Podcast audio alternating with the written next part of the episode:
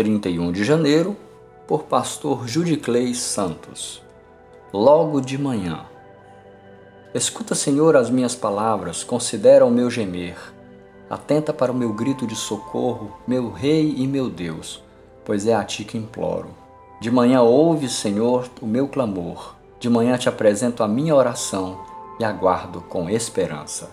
Salmo 3, versos de 1 a 3.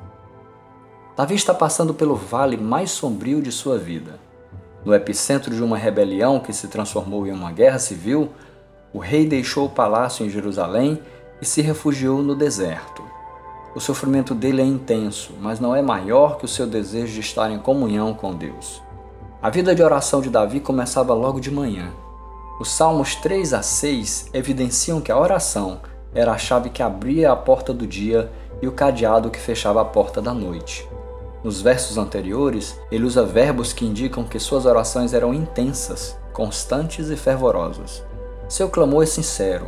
Ele conhece a Deus e sabe que será ouvido.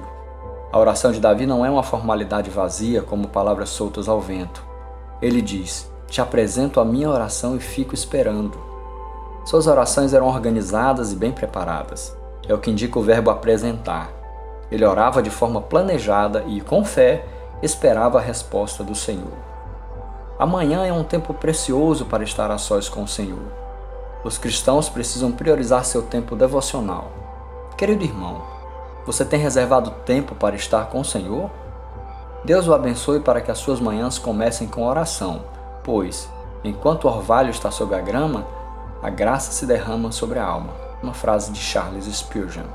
Bendito é o dia cuja manhã é santificada.